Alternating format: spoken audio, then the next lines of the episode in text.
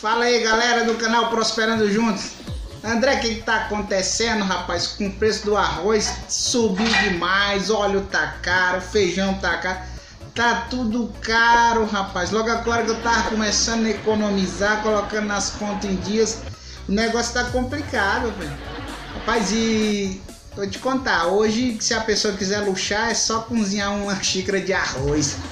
o povo hoje vai pro restaurante, Antigamente o povo ia para comer carne, rodízio, agora não. Chega lá, pede um prato de arroz e já tá satisfeito, porque o negócio tá sério.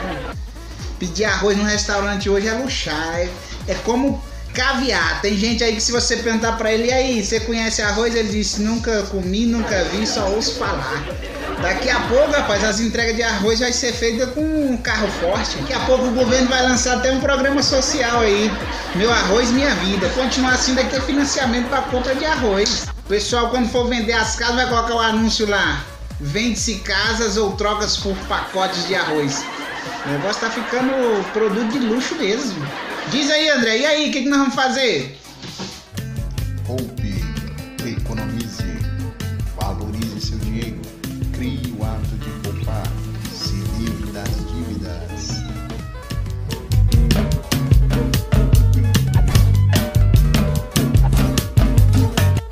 É. Realmente o arroz ficou mais caro. Pessoal, seja bem-vindo ao canal Prosperando Juntos, sou André Guimarães e hoje nós vamos falar um pouco sobre o porquê que o setor alimentício ficou mais caro para o brasileiro.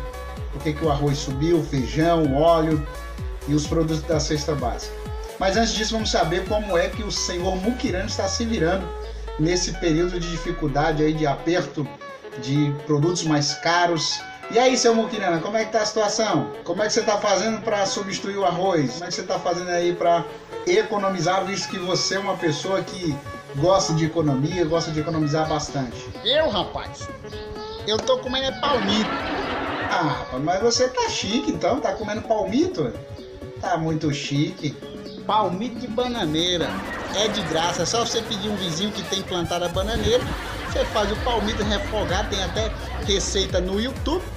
E aí, tranquilo, não vou precisar consumir arroz. Palmito de bananeira, ah, aí sim, aí você economiza, né? Entendi.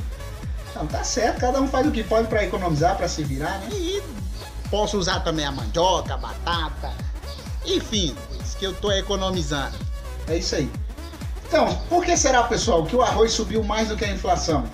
Por que será que tivemos uma alta tão grande neste período? Nós temos pelo menos três fatores que influenciaram no aumento do preço dos produtos da cesta básica brasileira. Primeiro, com o dólar mais caro, as exportações aumentaram. O dólar alto tem incentivado as exportações. O auxílio emergencial tem aumentado o consumo dentro do país. Então, atrelado a isso, a alta do dólar, os produtores preferem vender para fora, preferem exportar porque o lucro é maior. E com a movimentação da economia no país, por conta do auxílio emergencial, muitas das pessoas que receberam o auxílio preferiram utilizar o auxílio para comprar alimentação. Então tudo isso leva a um aumento de preços. Nós tivemos locais aí que o arroz chegou a custar 40 reais. É muito dinheiro, não é verdade, pessoal? Pois é. E aí vale a pena você pesquisar, fazer pesquisas de preços para você conseguir um produto mais barato, porque de fato as coisas estão muito altas. Então, segundo os especialistas, o aumento da exportação, a diminuição da importação desses produtos e o aumento do consumo é que fez os preços subir. Mas esperamos que logo logo os preços possam começar a cair novamente. Então, segundo uma pesquisa, as exportações de arroz aumentaram 260% entre os meses de março a julho de 2020. Já as importações tiveram uma diminuição de 59%. Quanto aos beneficiados pelo programa do governo, auxílio emergencial, segundo dados estatísticos, foram aproximadamente 65 milhões de pessoas que receberam auxílio. Então, esses 600 reais que foi injetado na economia para essa quantidade de pessoas, segundo pesquisa, foi distribuída para pessoas de baixa renda e essas pessoas elas usaram o dinheiro para comprar produtos básicos para o dia a dia, né? aproveitaram para comprar alimentos para sua subsistência. E vale lembrar para vocês que o auxílio emergencial vai até dezembro. O governo federal estendeu o prazo, mas com um valor menor, 300 reais.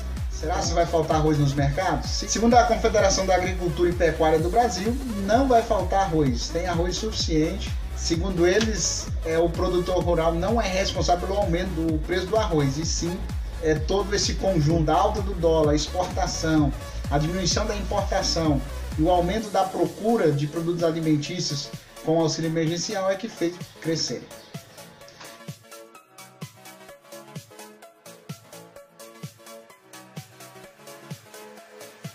É isso aí, pessoal. Estamos na 25 semana do desafio das 52 semanas e então chegamos ao valor de 25 reais. Hoje, então, é dia de você separar, você que está participando do desafio, separar 25 reais.